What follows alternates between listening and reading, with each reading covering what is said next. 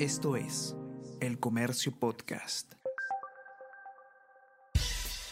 Buenos días, mi nombre es Soine Díaz, periodista del Comercio, y estas son las cinco noticias más importantes de hoy. Miércoles 17 de mayo denuncian constitucionalmente a cuatro de los niños de Acción Popular. Fiscalía de la Nación acusa a legisladores Vergara, Doroteo, Flores y Espinosa por los presuntos delitos de organización criminal y tráfico de influencias agravado. Según el petitorio, el exmandatario los captó para seguir en el cargo. Habrían buscado aprovecharse de contrataciones. El Pleno vota mañana otra denuncia por los mismos Hundimiento por obras de túnel portuario afecta pistas y viviendas en Chancay.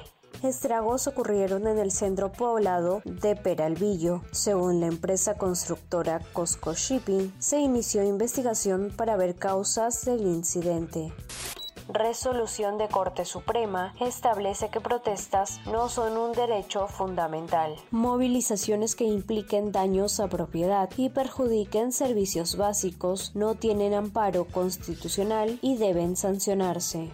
Congreso realizará hoy votación para elegir al nuevo defensor del pueblo. Los dos candidatos que siguen en carrera son Jorge Rioja Vallejos y Josué Gutiérrez. Este último fue abogado del ex gobernador regional de Junín, Vladimir Cerrón. El debate se llevará a cabo desde las 3 de la tarde presidente Lazo compareció ante el Parlamento de Ecuador por juicio político. Guillermo Lazo ratificó ayer ante el Parlamento que su inocencia en la acusación de peculado es incuestionable. Por otro lado, la oposición insistió en su denuncia. El gobierno podría aplicar el mecanismo de la muerte cruzada. Esto es El Comercio Podcast.